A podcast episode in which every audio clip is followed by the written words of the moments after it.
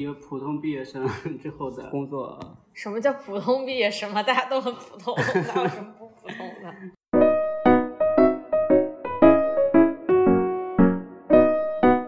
就是我觉得在一定的系统的限制当中，我觉得你是一个比较积极主动去拓展自己的边界的一个一个案是其实例。其实我反倒是不断被推着走的人，而不是我主动的，而是一些全部是被动的选择。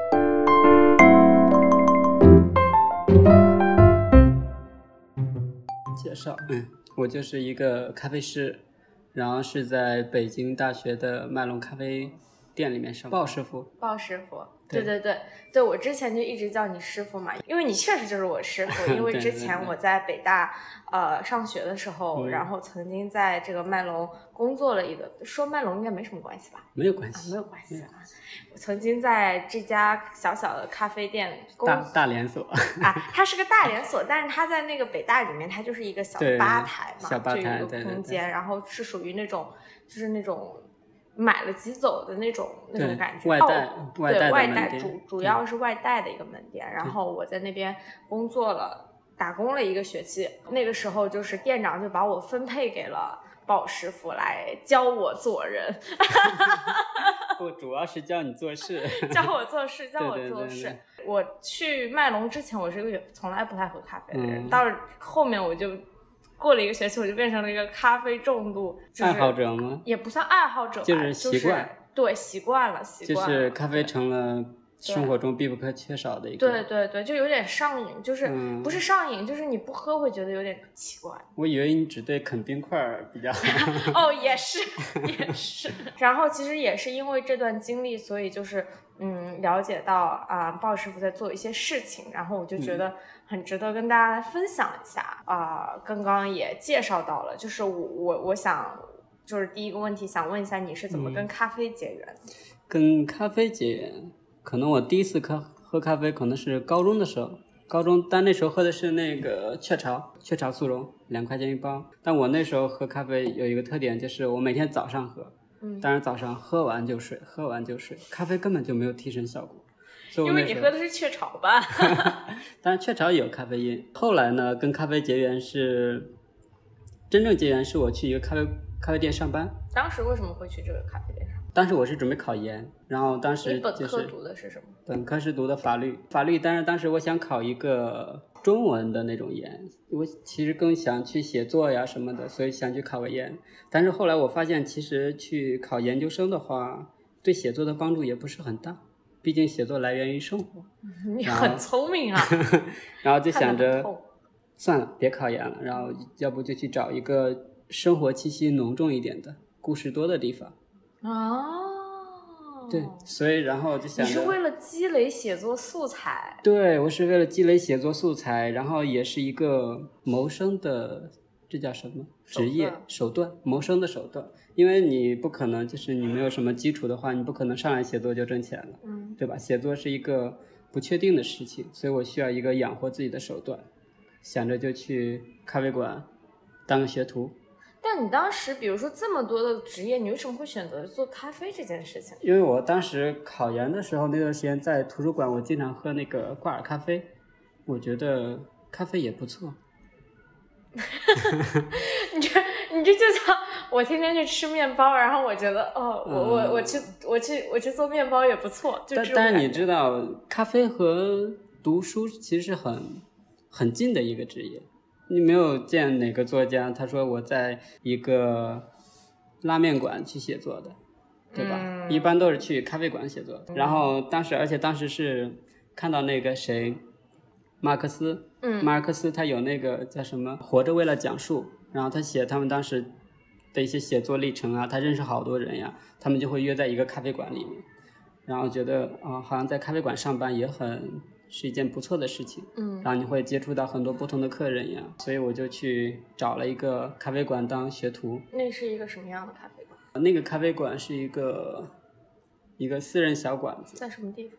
在保定的一个锦绣区，在一个也是闹中取静的一个咖啡馆。现在印象还是很印象很深的是，它那个门呀，一推就有一个门后有一个青铜的铃铛，只要你一推就会响。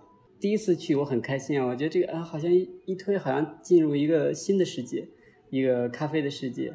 店里面的布局是那种工业风，然后就是木头和呃就那种叙利亚风格的工业风，然后加了一些柔和的木头啊那种材质的，觉得还不错。当然我当了学徒之后，我觉得那个门铃很烦，因为只要门铃一响，我们就要对顾客说欢迎光临。就要立马去跟顾客打招呼。你这个动机太单纯了，对，很单纯。你没有考虑过，比如说咖啡赚不赚钱呀这件事？呃，没有考虑过。然后，但是其实是不赚钱的。然后，尤其我学徒的时候，那个时候是一千五一个月。然后后来也是因为待了不久之后，我不是后来来到麦隆吗？来麦隆就是因为在那个咖啡馆待了有一年。当然那一年我是。刚好还没毕业，大四没什么工作，然后不是没有什么事儿干，然后学习也没什么事儿，基本就在咖啡馆当学徒度过。待了一年，当时是进那个店的时候，店里本来有一个专职的咖啡师，但那个咖啡师后来走了，店里就没有咖啡师了。我去的时候，那个店还没有专业的意式咖啡机，是老板从加拿大带了一个全自动的手。全自动的意式咖啡机，就是不需要你去磨粉萃粉，直接会出来一杯浓缩，就像星巴克那种。星巴克也也不太一样，星巴克那个更专业一点，嗯，人家那个是有蒸汽棒的，然后那个咖啡机连蒸汽棒都没有，然后打奶是有一个打奶的机器，在一个一个容器里面自己就打出来奶，然后那个店呢就比较咖啡不是那么专业，知道麦龙是因为那会儿呢，也是因为工资。我们店呢有一个护士来我们店兼职，但是那个店通过一系列的人员流失啊什么呀，我从一个学徒慢慢已经升店里最老的一个员工，但我依然是个学徒，然后我的工资还没有那个护士姐姐来兼职的那个人多。凭什么呀？不知道呀，所以。可是你没有去争取过吗？嗯，不好意思提吧，一个私人小馆，然后老板对你也不错。然后后来呢？有一次发工资的时候，我发现啊，我竟然比他的还要低，嗯，我竟然比芳姐的还要低。然后我就跟老板说我要辞职，然后老板也没有问原因，说裸辞是不好的，你要不先去找找工作。然后老板对我的态度还是很好的，然后说你可以先去找工作。他也没留你？留了。他说如果你找不到工作的时候，你还回来。那给你涨工资吗？呃，没有，他只是有一个。嗯，可能小城市的工资就是那个样子吧。哎，我问一下，一千五的话，不，一千五是刚去的时候一千五，后来可能涨到了两千多，两千不到三千的样子。保定能生活吗？嗯，也能。就是要房租吗？要房租，保定的房租也便宜，可能大概三百块。哦，OK。对，但是后来后来房租还是涨了，换了个地方，房租还是涨了。之所以来北京，就是因为护士姐姐。介绍你来吗？不是，是当时北京离得最近，因为我是在职找工作，嗯，当时老板也允许我一边上着班一边去找工作，然后当然北京最近，我就可以坐个车就可以过来，所以当时就来北京找了工作，没有别的选择，北京是最近的，就来北京找。北京机会也比较多。对对对，来北京找工作。麦龙呢，是我在那个馆子就听说了，因为我们当时。呃，我们店没有烘焙自己的烘焙师，然后我们要买一些豆子，然后就会买一些呃出名的咖啡店。当时我们用的那家是一个普通的咖啡，就是在淘宝上买的，叫楼里咖啡。但是当时还有一些，然后我们还买了麦隆咖啡的豆子，还有 Manner 的豆子，我记得当时也买了。然后当时有五六个豆子让我们杯测，然后去老板说尝一尝哪个最好喝。反正当时就记得这个麦龙两个字，老板说那个麦龙他去上海的时候去过那个店，说在北京要新开一家，然后我就来北京去面试。面试，然后当时面试的不是北大，面试的是大郊亭，麦龙的大郊亭要开一个新店，然后当时那个区域督导说让我来北京大学面试，我当时以为北京大学是一个。面试的地点不是一个咖啡馆，对，结果那天我来到北大之后，就是我们现在这个店长面试我，是他是替去督导来面试大郊亭的员工，当然当时北大店也缺人，然后那个店又没开，然后我对比了一下，在学校上班的话，可以有寒暑假，然后我觉得上一年班其实挺累的，没有什么休息的时间，你要有寒暑假的时候，哎，你挣半年的钱出去转一圈儿。溜达半个月、一个月的也不错，然后就想要不就在这儿上班，后来就到麦隆了。那在北大的薪资和在外面的薪资是一样的吗？学校还是要高一点的。学校会高一点？啊学校会高一点，至少当时应该是会高一点的。就北大店非常忙嘛，然后他的那个店，比如说比外面的比较忙，他会有一些单独的奖励，当然也也不会高很多，基本上是一样的，高个几百块钱。那你觉得你在北大麦龙的工作体验怎么样？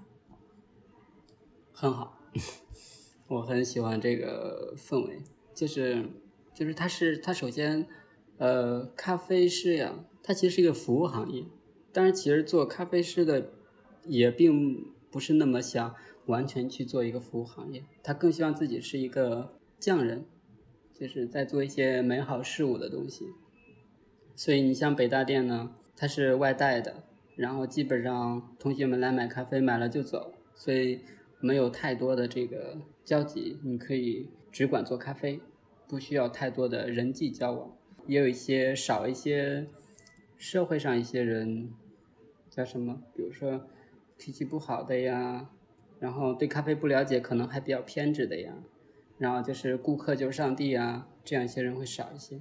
比较忙是我比较喜欢的状态。嗯，为什么会喜欢忙的状态？因为我觉得一个店，一个繁忙的咖啡馆应该才是一个正常的咖啡馆。嗯，就是你知道意式咖啡机，它的发明其实就是为了人们不愿意等五分钟的低滤咖啡。嗯，然后当时很多人会觉得着急，因为我要工作呀，咖啡是用来提神的，然后提神我就可以去上班。所以我更喜欢大家喝咖啡是为了。更努力的生活的这种状态，所以在一个繁忙的店的话，会觉得你做的每一杯咖啡给的那些人，都是他用来去努力生活的，努力学习。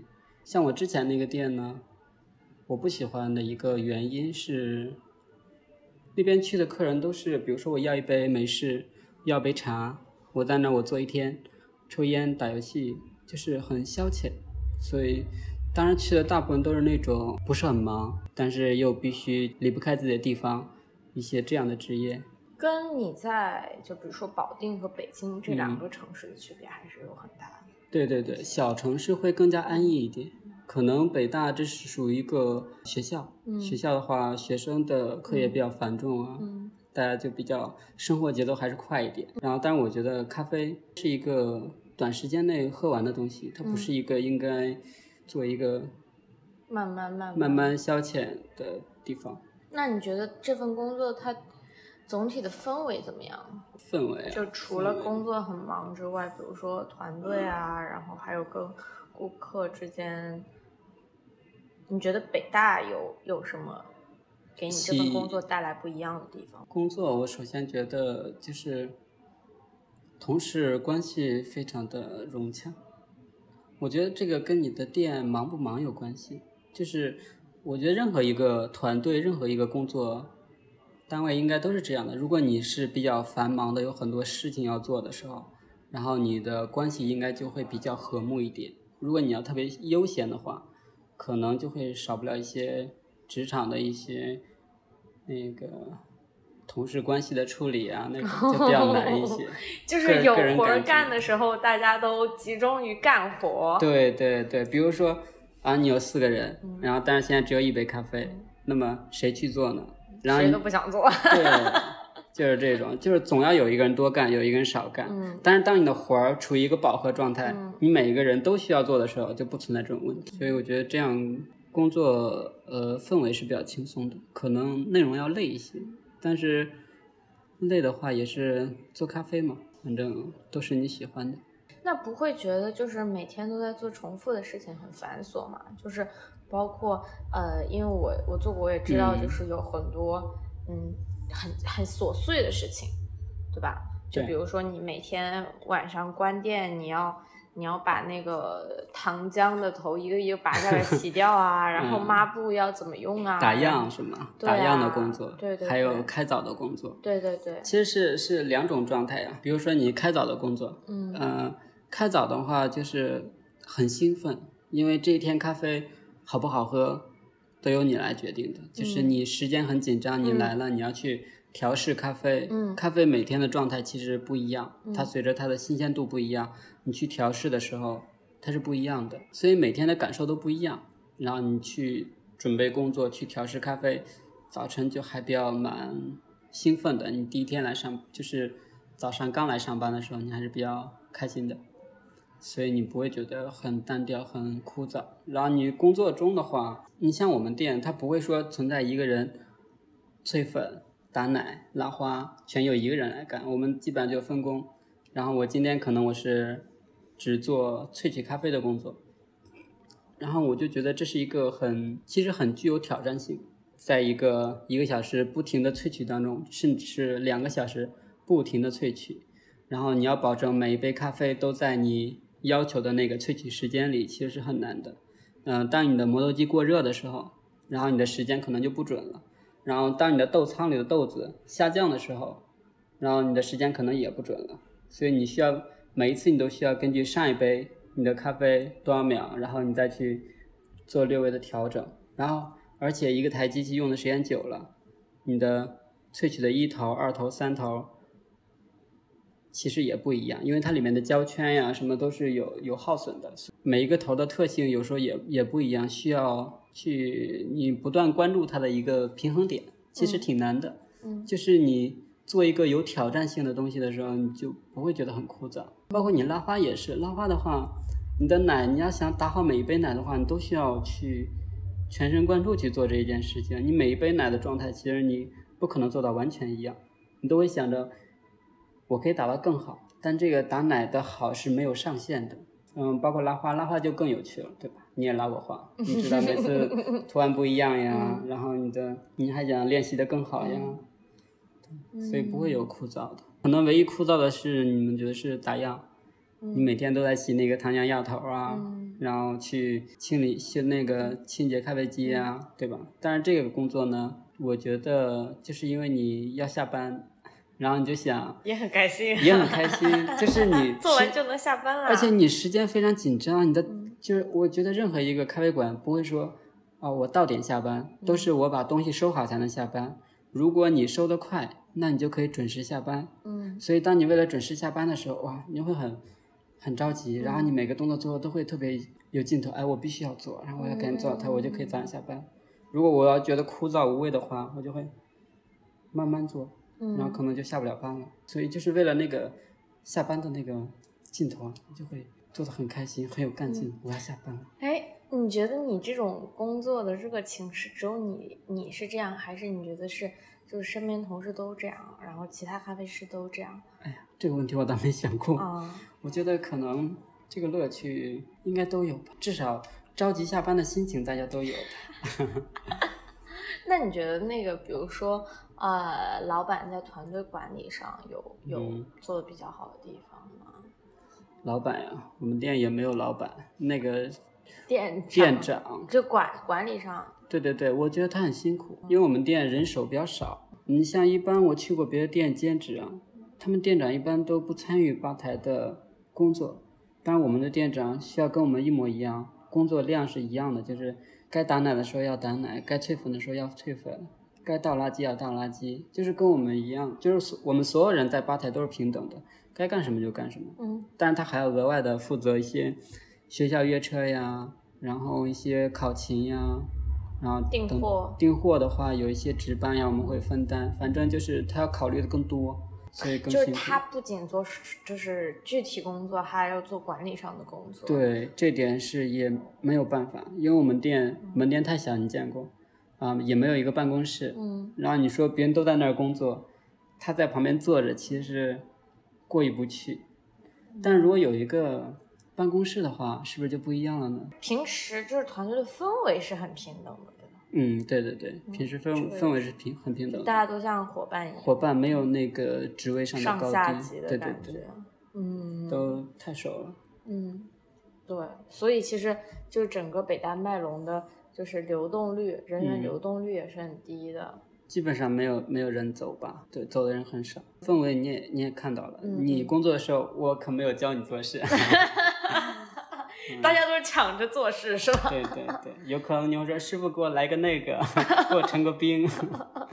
那你觉得，你觉得你在呃这份工作里收获的有什么呢？我觉得是咖啡，就是你有没有发现我已经忘了我做咖啡的初衷了？嗯，就是写作、写作认识是我的初人，衷，对，然后听故事是我的初衷。嗯。但是当我真正从事这个行业之后，我感觉咖啡馆没有故事，没有什么呃激动人心的故事，然后就是不像我以前想的那种咖啡馆都是谈笑有鸿儒，往来无白丁，嗯。啊，不是那样的，就是普通的一份工作，然后也没有那么多有趣的故事，然后反倒是不断吸引我的反倒是咖啡，嗯。我嗯本来是想去咖啡馆就找个工作，对吧？找个这种清静的工作，就是下班之后我什么也不用想，不需要你去加班，每天结束就结束了。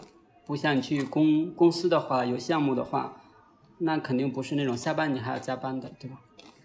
然后结果呢，我已经把我的初衷忘了，就是我就感觉一头栽进了咖啡的世界，开始对咖啡的萃取感兴趣，手冲感兴趣，拉花感兴趣，以及咖啡的产地、烘焙。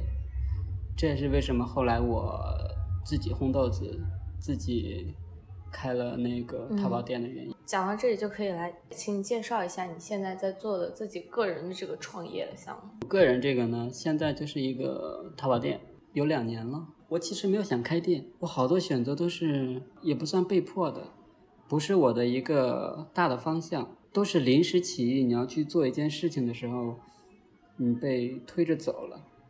你像我一开始我只是想着在家去做一杯咖啡，然后当时我自己买了手冲壶，买了磨豆机，对吧？但是我想着豆子我是不是可以自己烘呢？我第一次烘豆子呢，我没有没有像现在有烘焙机，当时我用的是烤箱，烤箱烘豆子其实还 挺好的，挺好用的。当时是是当时我用来烤那个饼干的那个烤箱，嗯它中间有一个那种烤烤鸡翅的时候有一个那个旋转的东西，那个换上一个那种转筒，用来烤坚果的那种转筒，你就把咖啡生豆放进去。烤箱有一个恒温，就是你烤面包啊什么，它有一个恒温，它可以在里面不断的转，然后就可以去烘焙咖啡豆了。但是我第一次做的时候呢，我咖啡豆烤糊了，因为那个转的太慢了。转的太慢的话，导致那个豆子翻的就不够均匀。后来我把烤箱拆开，把里面那个转动的电机换成那个转得更快的电机之后，大概是一分钟五十转，大概就是一秒多一转，然后的时候就可以开始烘豆了。了解之后，好像自己在家用那个就可以很稳定的烘出来一些咖啡豆，自己喝的时候。所以你当时尝试做自己烘豆子，完全是凭借就是好奇。好奇，嗯而且也是一个想学的过程。然后想学的话，你知道烘豆子要交学费的，对呀、要要有烘焙机，专业的烘焙机嗯价格不菲，嗯所以你就想着要尝试去做一些事情。嗯你需要去了解咖啡烘焙的过程。我这个人向来不喜欢去花钱学东西，嗯，对，所以就把烤箱改了一下，就可以烘一些咖啡豆。改烤箱这事情当时是从哪儿学的呢？不是学的呀，是因为我遇到问题我就要解决问题。我觉得我在生活中一直是这样一个人，嗯就是我的烤箱，我把豆子放进去，因为它转的太慢了，所以我就想着要让它转的快一点，所以我只能拆开看一看里面的电机，然后看了看它的型号呢，它上面去网上找，哎，找这个永磁电机转的更快的那些东西。你小时候学过，你以前学过电工之类的每个男孩子都可以是电工，啊？真的吗？啊，这和这和性别还有关系了女孩子也可以。啊？对对对，这个倒不分男女，只是对，这会让我觉得很不可思议。现在已经感觉已经很少有人自己去尝试拆开一个电器去修理。小时候挨的打多，你就会了。我小时候经常在家里拆一些收音机啊、嗯，电视机啊，其实当时的目的很简单，我小时候很喜欢吸铁石，但是我知道所有设备的喇叭都是一个吸铁石，我就会买把小时候买的那个玩具枪，就是一开会叫的那种玩具枪，每个玩具枪最后都变成了吸铁石，嗯，然后家里电视机拆开，然后 把吸铁石偷出来。对对对天哪，我的妈呀！然后拆开往往就安不上了嘛，嗯就是一顿毒打。天哪！所以基本上这种修理的东西，嗯小时候是比较经历得心应手得心应手。对对对，反正修东西不在行，拆东西很在行。其实当时只是自娱自乐，我真正想做生意是是这样的。当时我我比较喜欢木心，然后我当时看到当时看到木心有一篇文章叫那个巴龙，然后他说那个巴龙，我忘了原文了。他说巴龙是玻璃的，我只记得执其井而轻之，地来复地去。巴龙本是马德里的一种酒壶。对对对，马德里的一种酒壶，它用来分享。巴龙是玻璃的，圆肚细颈，长长尖嘴，执其颈，举而轻之，酒出如幽泉。仰面张口皆饮，地来复地去。对我就是看到这句，然后我觉得这个场景其实在咖啡馆的吧台里是非常常见的，就是倒不是说我们同时用一个东西来喝咖啡，而是我们经常去冲一杯咖啡，冲一杯咖啡好几个人喝，我们都要大家都尝一口怎么样？如果是手冲的话，可能会分好几个小杯子；如果是一杯拿铁的话，可能我们就会沿着杯子边缘的不同地方，然后去品尝它。所以我觉得咖啡有一种分享的这种乐趣，但是我觉得咖啡的名字，比如说咖啡的那个壶叫分享壶，我觉得很没有感诗意诗意，对对对，就是比如说人家这个分享酒器的名字就可以叫巴龙，然后我觉得，所以我就觉得巴龙咖啡很好听，所以我就想着，要不开一个就叫巴龙咖啡，就是取这个分享的意思，就是你像它这个地来复地去的这种感觉，所以就想着起起了一个这个名字。但这是名字的由来。对，你不，你是因为这个名字很好听，所以开始开咖啡店的？就是这样的。什么鬼？然后我觉得它是一个分享的意思嘛，然后巴龙咖啡，然后就想着开个淘宝店。就我在想，是不是就是你看到木星这篇文章的时候，你就觉得咖啡它其实有分享的这这种含义，所以你想要把这种分享的这种喜传递给在吧台那种地来复地去的这种喜悦传递出去。嗯当然，我觉得你开店的成本太大了，就是开个实体店太大了。但我想，如果你开个网店的话，你把你自己烘焙的豆子，然后分到不同的城市，做成挂耳，然后他们自己喝，岂不是也是相当于你把你做的咖啡分享给不同的人了？只不过中间隔了快递，但我觉得是跨越时空的这种分享，也可以，嗯，也可以接受。嗯那你当时没有想过，就是我就就是你当时为什么决定会说去做挂耳？我觉得挂耳是唯一的，怎么说也不能说唯一，但是你想想，你从网上买到咖啡的话，你有几种方式呢？我也卖咖啡豆呀，嗯只是说有些客人他没有磨豆机，没有专业的设备，嗯挂耳是最方便的。但是当当时有一个念头，毕竟开个店不挣钱就不挣钱，你也不会损失什么。是吗？可是你还是要投入一定的成本吧？成本一千块淘宝的保证金，以及当时还有一个想法是，就是我虽然烘会会那个烘焙咖啡了，然后但是我觉得从我做咖啡的经验来看，你想要熟练的掌握一门技术，你很难通过单纯的去学习来达到，就是纸上谈兵是不行的，就是所以你要去实践，不断的实践。但我自己烘焙豆子，我自己喝，我一个人实在是喝不来那么多，所以我觉得如果你把它做成一个生意，所以我一开始那那段时间，可能是我店的红利期，基本上在赔本做生意。就是我那时候会给北大的学生送冰滴，那时候冰滴卖的就非常便宜，基本上就是豆子的价钱，然后还要送给人家，然后还弄了月卡，我我不知道你有没有印象。我看到群里有，嗯、对对对，所以那个时候基本上就是在用极其低价的方式去出售咖啡，因为我自己烘的不好，嗯。也不是说烘的不好，是你接触的时间有限，你应该还没有那种资历，经验少，所以大量的时间下来，我觉得其实在积积累经验，对交学费的感觉。对交学费的感觉，对对对，说到点儿了，就是我与其拿这个钱去交学费，那不如我自己先去卖咖啡。对，就是从做中学。对对对，嗯而且当时的顾客，呃，也知道我是，并不是专业的一个烘焙师，而且我价格上也卖的不是很贵，就是大家都能理解这个点。你当时从你的顾客受众主要是就是北大学生，对北大一些认识的学生，嗯，其实也是你在呃北大麦隆工作这几年积累下来的一些比较忠实的顾客，比关系比较好的。嗯，并没有，因为怎么说呢，在麦龙的话，它是一个店嘛，我没有办法，或者说我的自己的心里也过不去，说我要在我这个店介绍我自己的店，这个是很难的，因为而且他会抢你的客源嘛，所以当时是只是一些熟客帮忙介绍的，对，当然直到现在，其实学校也没有几个人知道我的店，就是极少数的人吧。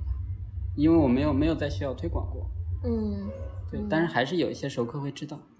但是后来开了店之后，我就买了一个稍微专业一点的烘焙机，是多少个钱？花了两万，小两万，嗯是三豆客的 R 三百。嗯，对。你当时没有就是觉得这个很贵吗？嗯，觉得了，但是你当时的话，这是一个叫什么投资投投固定资还是资产，对，还是有必要的。嗯而且我当时觉得，你有个烘豆机的话，你可以很专业的去系统的学习下一步，嗯，为你将来，比如说打个比方，你将来以后想开店的话，而且你有烘豆的技术和经验，其实是非常重要的。嗯，所以你前面大概尝试呃就是适应了多长时间，然后买了这个三个月，三个月，对对对，嗯嗯，那现在就是呃做了两年之后，它有的进展怎么样？进展烘焙呀、烘焙其实和做咖啡很大不同是，机器对你很重要。做咖啡的话，更多的是你的萃取的一些数值呀，萃取的一些方案呀，然后比较重要一些哈，豆子比较重要一些。但是烘咖啡的话，呃，你要了解这台机器，你才能把它做好。你要是做咖啡的话，就是一个咖啡师，你换到另一个吧台，你通过简单的了解，你也可以把这个咖啡基本上就没有问题。当然，烘豆机的特性的话，需要你烘焙的话更加以烘豆机为主。对，你不同的烘焙机，其实你有时候你的易爆点呀、什么的点都不一样，回温点、易爆点都不太一样，以及你发展的速度呀、升温的速度呀，需要有点儿跟厨师差不多吧，你需要熟悉的掌握你自己的厨具。你其实用电磁炉做饭，用天然气做饭都不太一样。那那现在就是这个店铺的经营的进展上，嗯，就是比如说他的你你的比较固定的客户群啊，然后呃每个月他的一个成本和收入，成本的话，店的成本主要还是咖啡豆。我这个店因为一开始我的价格不是很高，所以到现在依然不是很高。抬不上去了。对对对，然后这个很难抬上去，把价格再重新抬上去。而且，因为在北大工作的时间久了，我觉得咖啡不应该卖那么贵。毕竟这个豆子我自己烘，然后其实没有太多的中间商，我我我的成本只是豆子，我基本上卖的时候只会算一些豆子的成本，价格肯定是更便宜一些。嗯，比比市场，你觉得比市面上的价格低百分之多少？也不能说比市场上的低，因为你这个定价其实有一个很大的考量是，比如说，我是一个小的店铺，嗯，那我去进一些豆子的时候，我的东西要的少，对，对，所以我你的成本价我的还是高的成本价还是高的。如果是大工厂的话，它一下子要好几吨的话，嗯那它豆子的成本是比较低的，嗯而且你的一些各种成本嗯工厂还是要更低的，嗯流水线还是要比你手工作坊要更低的。对顾客的话，其实我因为我的淘宝店我没有做，没有做广告，没有做推广，没有做那叫什么？因为我不太擅长编辑图片呀、视频、拍视频呀、拍照呀、文案呀，我都不太擅长，而且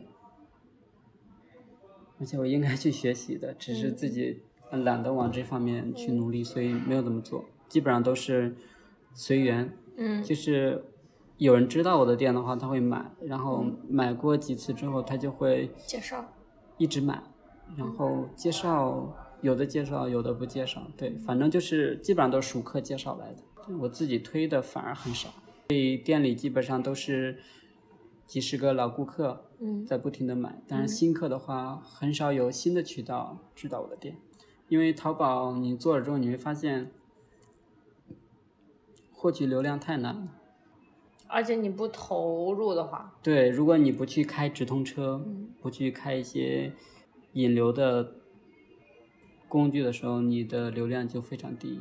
而且我知道，因为我的店面不够吸引人，所以我开通了也不会有很多人，嗯。所以我就我喜所以我有点把它当成一个街边的小店，我没有把它看作是一个淘宝店，其实嗯我更多是把它看作一个嗯。就你只是在上面租了个铺子，对对对，然后大家来买咖啡就好像实体店的朋友一样，嗯嗯。然后你觉得好喝，你下次就还来，嗯。就是靠这种熟客呀。我是希望靠时间慢慢来积累一个小店，嗯，因为我本身不是专职做这个，我现在还有一个全职工作，全职工作。那现在淘宝赚钱吗？就就是你的店，你这个店赚钱吗？巴龙咖啡，赚嗯赚的少，他没有办法当成一个主业来做，基本上可以弥补。比如说我在麦龙上班，如果出去找个兼职，那肯定要比我的店铺赚的多。而且我所用在烘豆子、做挂耳的时间，我用来去上个班，也肯定比我上班没有我上班赚的多，赚的很少。比如说我如果这个月我的流水有三千块钱，嗯那可能赚个四分之一。就利润的话，我其实我觉得四分之一也不算低，嗯，百分之二十五，百分之二十五。但是其实作为咖啡来说，你生豆就要占到百分之二十五就很高了。现在流水能达到多少？哈，三千呀，嗯 三千的话，其实你你大概只能赚到一千以内吧，嗯然后七八百的样子，嗯七八百一个月七八百，其实不足以你，肯定不足以你 单独去开个店。不足以你在北京活下来。对，它只能当成你娱乐，娱乐下班的一个小娱乐，然后挣点小钱。对，而且你付出的其实是啊要多很多。就是你在这个上面投入的时间和你在全职工作上投入的时间。那当然还是全职的要多，嗯因为你你全职一天八个小时你要上班的，嗯嗯我来回路上两个小时也得算工作里。嗯嗯嗯 嗯，但是在淘宝店的话，它初期可能时间要多一些。比如说初期我要去做一些，比如说上架一些东西啊，去怎样怎样做一些活动呀、然后我现在就处于有人下单我就做的状态。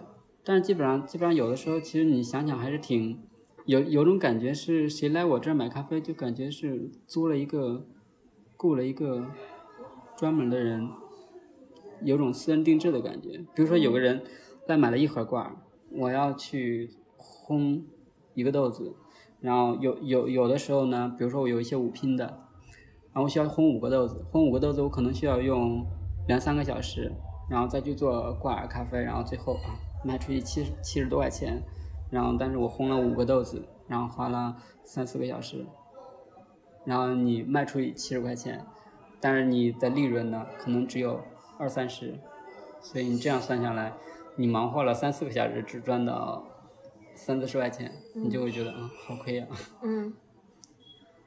但是店嘛，我我始终觉得，如果单量大的话，它就会情况会发生好转。只是你开一个店的初期都有这种问题，对，你的时间成本是比较叠加的。就是就是它得规模化。对，它得呃，你的客流量到一定程度的时候才才更合适一些。对，那你有想过下一步要怎么去下一步？下一步我觉得其实我可能会继续做淘宝店，然后因为我希望就是把淘宝店不足的一些事情弥补上来，比如说我可能会学一些文案的剪辑啊，就图片的剪辑啊，编辑文案呀，淘宝的一些运营啊，去弥补这方面的缺陷，然后让它成为一个更更正规的淘宝店，看上去更像一个淘宝店，慢慢的扩大淘宝的这个，然后当规模达到差不多的时候。成立一个小工作室，就是它可以不是靠近那种流量很多的地方，它作为一个小小的工作室，在一个偏僻的地方用来经营我的淘宝店。全职上，可是你这个全职，你觉得它有发展的空间吗？没有了，因为咖啡师，我感觉怎么说呢？他其实我其实一太一直不太理解一点。就是很多门店都是这样的，就是你的咖啡师入职的时间比较长了，对不对？然后你就会往上升职，对不对？你升职，你升的其实不是做咖啡的，你会升到一些管理岗位。然后你升到管理岗位之后呢，那你就不做咖啡了呀？这是不是和你的初衷相违背了？这是一个很很矛盾的点，就是我觉得，呃，比如说咖啡。要好喝，其实呃，其实需要一些技术好的人来做咖啡，就是需要一些更专业的咖啡师，是站在吧台里的专业的咖啡师，而不是说，嗯，一个咖啡师他做了两三年之后，他去做培训，他去打比赛，他去做店长，做取经，那留在吧台做咖啡的永远是新人，呃，训练中的人。就不是非常专业的咖啡师，当然也有专业的，比如像我们这种做了四五年还在 一线的这种咖啡师。你有想过要去做管理吗？嗯，没有。做管理就跟我的初衷离得太远了，就真的回不去了。嗯。就一旦做了管理，可能就你就更没有时间。没有这个心情去做咖啡了，做咖啡，或者是去想想我最开始的初衷去写作了。嗯，其实到现在，我最开始初衷其实也也也走得太远了。嗯，估计很难回回去了。可能咖啡还是吸引人。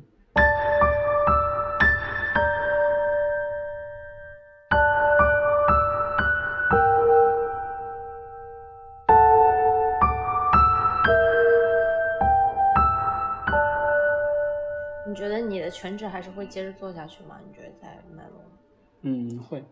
嗯，你觉得还会做几年呢？这个要看我进步的时间了。他做一个，你是说就是巴龙？对，巴龙或者说写作。啊，两个，对吧？你写作其实现在对，写作嗯，都一直有在坚持。也没有坚持，读书都已经放弃了。怎么回事？哎呀。因为你的时间是有限的，然后你，你看我现在上班，我要上班，上班我要在麦龙上班，下班我要做我的淘宝店，然后做一些订单，然后没有订单的时候，好不容易休息了，你是不是要刷一会儿抖音呀？嗯，然后打一会儿游戏呀？啊，那你的游戏时间就没了。我以前特别讨厌读书有用论，就是我读一本书要有用，但是我现在好像也在步入这个阶段。就是我坐那儿看书的时候，会觉得这个书能给我带来什么提升，嗯，已经没有心情坐那儿去读一本书。为什么会这样呢？嗯，我觉得可能是生活的压力。你觉得你生活里有什么压力啊？生活，那那当然是钱了。咖啡师是一个工资很低的行业。但是我觉得你从始至终听上去都没有。为钱而发过愁，还是说烦恼？那你没有很想去赚钱？你这么说，我好像明白我没有钱的原因了。没有欲望是吗？就如果你很想赚钱的话，你一开始你就不会去选择做咖啡师了。我觉得。对，但是我我想不通的一个点是，为什么做咖啡师不能赚钱？这是是一整个行业的问题。嗯，但我觉得现在这个行业好像也不只是咖啡行业吧，嗯好像大部分的行业都在利益都在倾向于销售、嗯售卖的地方，嗯从事生产的人好像赚的钱越来越少，嗯或者说分到利润的比例越来越少。嗯嗯嗯我觉得这可能正是我们要坚持下去的理由。嗯